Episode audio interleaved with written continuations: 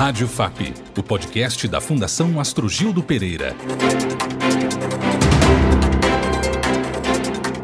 O combate a privilégios e a luta contra a corrupção são temas que seguem em pauta no debate público brasileiro. Então vamos pensar um pouco sobre prioridade exclusiva, o privilégio requerido. Pessoas que esquecem que uma comunidade de vida tem de ser uma comunidade de vida, isto é, não pode haver privilégio, não pode haver exclusividade quando há necessidade de ampliação da capacidade de cuidado, de atenção, de direito. Porém, benefícios extras, os chamados penduricalhos, continuam elevando as despesas públicas no Brasil. Em sigilo, o Tribunal de Justiça do Rio aprova pagar adicional em salário de magistrado. Rádio FAP. Combate a privilégios. Eu sou João Rodrigues e neste episódio vamos conversar com o deputado federal Rubens Bueno. Professor de formação, Rubens Bueno é vice-presidente nacional do Cidadania 23. Exerce o seu quinto mandato de deputado federal pelo Paraná, sendo o terceiro consecutivo. Ele é o autor da PEC 142 de 2012, que acaba com foro privilegiado para todos, e da PEC 163, também de 2012, que extingue o privilégio da aposentadoria compulsória para magistrados envolvidos em corrupção. É reconhecido nacionalmente como um dos políticos mais experientes, atuantes e competentes do Congresso Nacional. Seja bem-vindo, deputado. Opa, muito obrigado, João. Prazer muito grande falar com você, falar aí com a militância do partido em todo o Brasil, agradecer ao Luciano Rezende essa oportunidade, enfim, prazer muito grande. Deputado, o senhor é um dos parlamentares que mais tem se destacado no Congresso Nacional em relação ao combate a privilégios. Qual a importância dessa luta pelo zelo do dinheiro público? Então, nós temos, João, aí números tristes para um país como o nosso. Nós temos 23 milhões de brasileiros na linha de pobreza, nós temos 120 e tantos milhões de brasileiros com problema alimentar, né, num país que é grande produtor de alimentos para o mundo. Tudo isso mostra que nós estamos fora do foco. Ao invés de atender aqueles que mais precisam, de repente se cria no Brasil no serviço público uma casta, cuja casta quer receber muito mais do que determina a própria Constituição. E é o que acontece com privilégios no país. Eu publiquei minha separata este ano exatamente com esse título, Combate aos Privilégios. E esse combate se deu durante quatro anos. Nesses quatro anos, conseguimos aprovar na Câmara, no ano passado, em julho, o nosso relatório, cujo relatório agora está no Senado, infelizmente está lá engavetado desde julho do ano passado, está completando um ano agora, e ele não anda, não sai sequer da Comissão de Constituição e Justiça. Daí é dizer o seguinte: todo esse privilégio ele atinge exatamente a casta que deveria ser o zelador das leis do país, a casta da magistratura e do Ministério Público. A magistratura existe para quê? Para aplicar a lei. E o Ministério Público para fiscalizar a correta aplicação da lei. E são exatamente esses dois segmentos do serviço público que usa e abusa do dinheiro público com super salários no Brasil. Você ter uma ideia, juízes no Brasil têm uma média salarial acima de 70 mil reais. Promotores têm uma média salarial no Brasil acima de 60 mil reais. Isso provoca um estrago nas contas públicas de 3 até 10 bilhões de reais por ano. Então, por isso, todo esse nosso trabalho foi feito aqui junto ao PL 6726, que nós aprovamos, e que agora está no Senado. E o objetivo maior é dizer: olha, não dá mais para continuar. Até porque fica aqui uma brecha na legislação, cuja brecha é preenchida com penduricalhos que cada vez mais se aumentam. Né? Como agora, recentemente, no Rio de Janeiro, o Tribunal de Contas do, do Rio de Janeiro criou um auxílio adicional de 12 mil reais. Quando um Estado cria em um segmento qualquer do serviço público, os outros também copiam. E aí fica aquela imagem de que o servidor público ganha altos salários. Não é verdade. O servidor público ganha salários razoáveis quando ganham. O que tem é exatamente esta casta do judiciário brasileiro que está fazendo e desfazendo do dinheiro público exatamente assim. E o nosso projeto aprovado, João, é aquele que fala: olha, agora quem autorizar ou receber esse dinheiro acima do teto, ele poderá perder o cargo e ser condenado à pena de dois a seis anos. Então, esse é um objetivo de amarrar bem esse projeto, como amarramos e aprovamos aqui na Câmara. É um resultado de um trabalho muito grande. O deputado Benito Gama, da Bahia, na época deputado, presidiu esta comissão especial. E eu fui o relator ouvindo dezenas e dezenas de entidades que vieram aqui em audiências públicas poder mostrar, cada um, a sua maneira de entender o assunto. Definitivamente, conseguimos aprovar por unanimidade na Câmara esse nosso projeto. Aposentadoria compulsória é a punição administrativa máxima para magistrados que infringem a lei. Na prática, ela permite que juízes que cometam irregularidades se aposentem com remuneração proporcional ao tempo de serviço, como uma medida disciplinar. Mas uma proposta de emenda à Constituição PEC, de autoria do deputado federal Rubens Bueno, do Cidadania, quer rever essa situação. O objetivo do projeto, de acordo com o parlamentar, é impedir a aposentadoria compulsória de magistrados como forma de punição, fato que hoje é aplicável para juízes acusados de corrupção ou ofensas à moralidade administrativa. Deputado, por que a aposentadoria compulsória, como punição para juízes, precisa acabar? Porque ninguém tem aposentadoria compulsória, ninguém tem as regalias, esses absurdos que tem a magistratura e o Ministério Público. A aposentadoria compulsória é mais ou menos o seguinte: o juiz e o promotor podem cometer o crime que quiserem, que eles serão condenados à pena máxima, serem aposentados e receber os seus salários com todos os seus direitos por resto da vida. Ou seja, o crime compensa. Então, nós queremos acabar com essa aposentadoria compulsória. Aliás, uma proposta que eu apresentei em 2012. Agora, em 2022, nós conseguimos aprovar a admissibilidade para começar a andar esta proposta de emenda à Constituição. Com isso, a admissibilidade, agora vai se criar a comissão especial e esta comissão especial vai trabalhar no sentido de preparar um relatório, cujo relatório será levado a plenário para o plenário deliberar. É muito importante que nós enfrentemos definitivamente questões como esta. Não tem ninguém. Quem é que tem aposentadoria compulsória? Só eles. O servidor público não tem, o trabalhador não tem. É a mesma coisa das férias de 60 dias. Por que é que o Ministério Público e por que é que a magistratura tem férias de 60 dias? Nenhum trabalhador tem, nenhum servidor tem.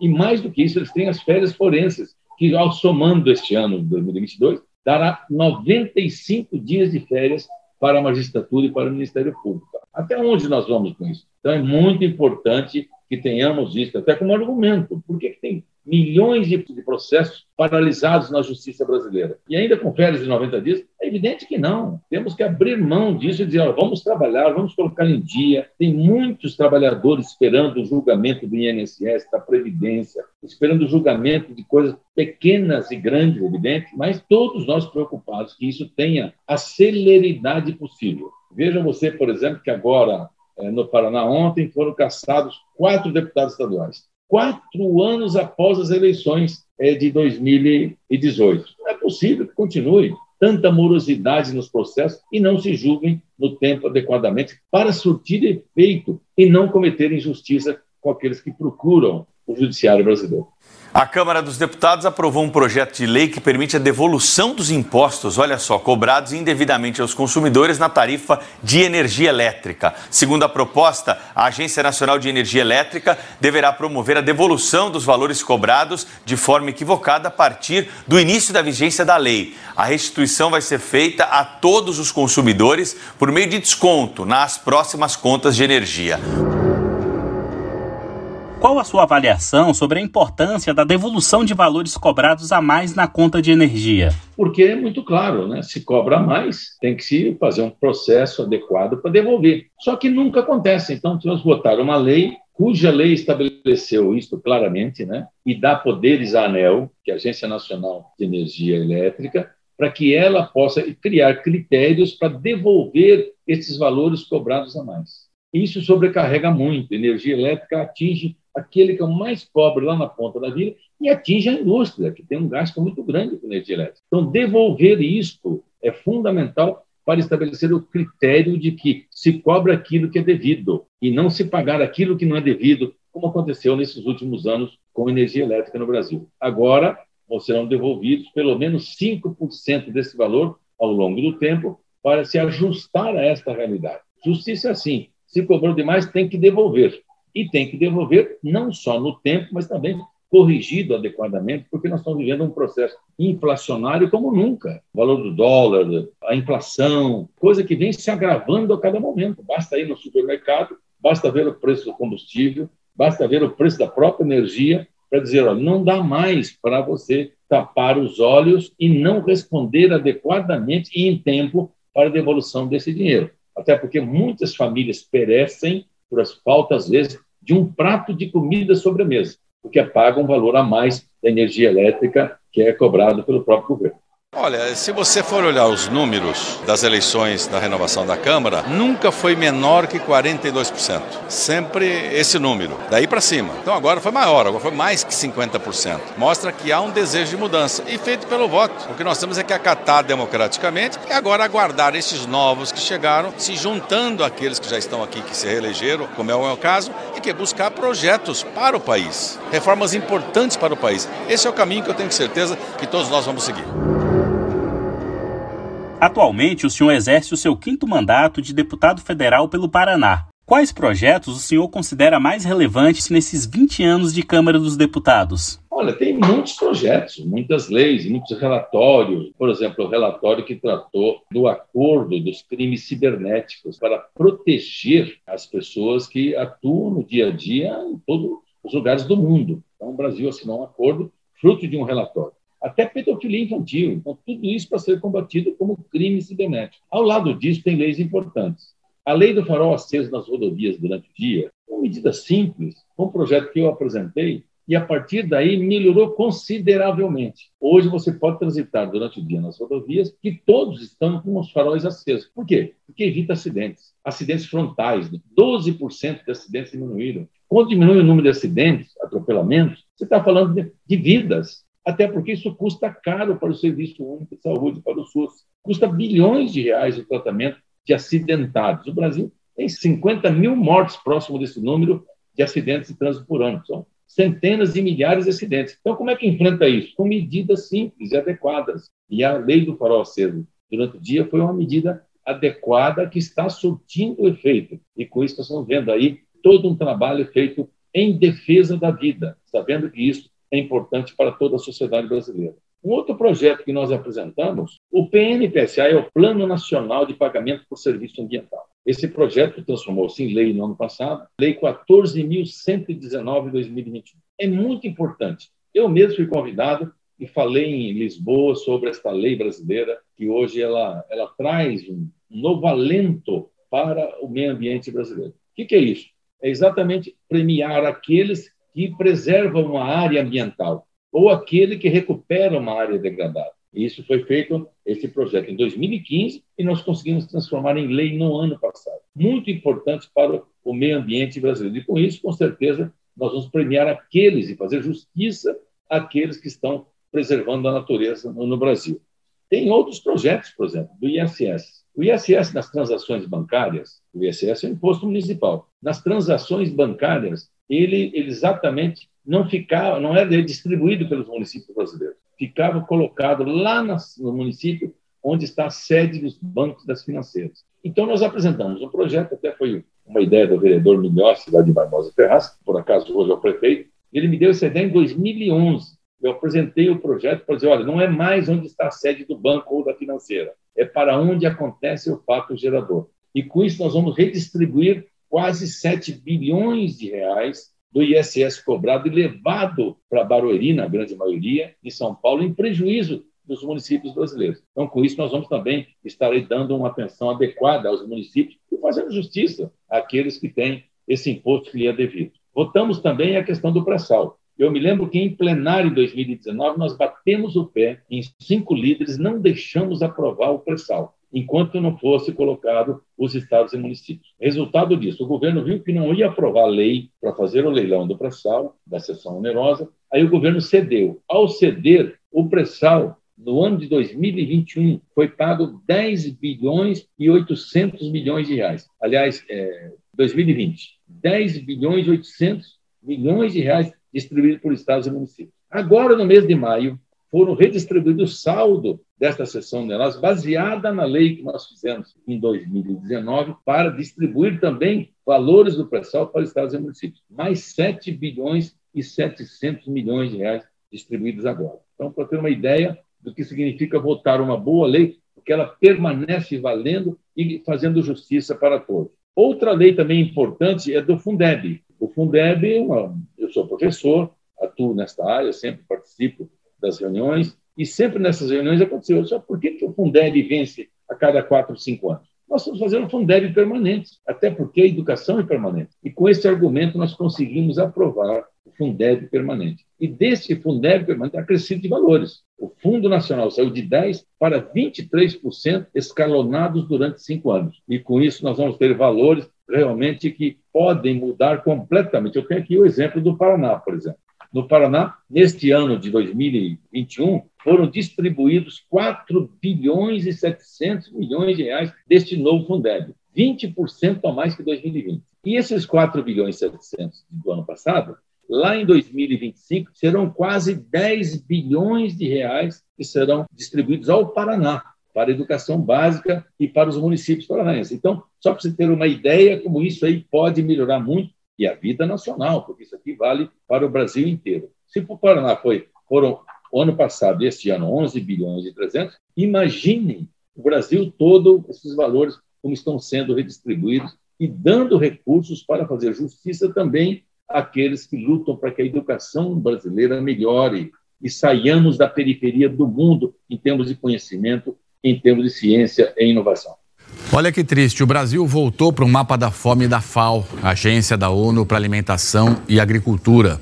Em 2015, o Brasil aparecia em branco porque tinha saído do mapa da fome e tinha 1,7% da população em situação de subalimentação, que é um indicador usado pela FAO que estima a situação crônica da falta de alimento, ou seja, a fome. 4,1% da população estão em situação de subalimentação. 61 milhões de brasileiros, infelizmente, enfrentam insegurança alimentar moderada ou grave. Deputado, para encerrar nossa conversa, eu gostaria de ouvir a sua análise sobre a situação econômica brasileira. Por que chegamos nessa crise tão profunda? Olha, isso é uma pergunta realmente muito difícil, até porque nós estamos no momento vendo um governo irresponsável com teto de gastos, irresponsável com tudo que diz respeito à economia. O seu Ministério da Economia ele está totalmente fadado a buscar um resultado eleitoral em detrimento de gerações que pela frente terão que pagar esta conta. É muito triste ver esse momento com a inflação que está, com o custo de vida que está, sabendo que tudo isso provoca cada vez mais dificuldades, até os salários diminuíram se você comparar de um ano para outro o seu poder aquisitivo. Então, todos nós preocupados com a economia brasileira, temos um presidente que, infelizmente, não tem a mínima noção do que é economia. Ele mesmo disse lá antes de assumir, que ele não entendia nada de economia, que colocava nas mãos do seu posto Ipiranga, que ia resolver tudo, que era o ministro Paulo Guedes. E aí nós estamos vivendo um momento muito triste, né? da história brasileira, apesar da alta receita que o governo recebe mês a mês, dia a dia. São bilhões e bilhões a mais arrecadados, e, no entanto, isso não surte efeito para políticas públicas permanentes e de qualidade. Qualidade para quê? Para melhorar a vida das pessoas. É assim que nós temos que atuar. O número de pobres aumentou, o número de miseráveis aumentou, fome aumentou, tudo isso para dizer, olha, não dá para continuar assim. Parar para pensar num projeto que tenha começo, meio e fim, e saber que esse projeto chega ao fim em defesa, aumentando e melhorando a vida do povo brasileiro. Rubens Bueno, deputado federal, presidente do Cidadania 23 no Paraná. Muito obrigado por sua participação em nosso podcast. Ô, João Rodrigues, obrigado. É um prazer muito grande falar com você, com todos aqueles que estão aí acompanhando o seu podcast nesse bom trabalho aí do nosso Cidadania através da Fundação Astrogênio Pereira. Muito obrigado. Obrigado pela sua audiência e até o próximo podcast. Saiba mais sobre a FAP em fundaçãoastrogildo.com.br.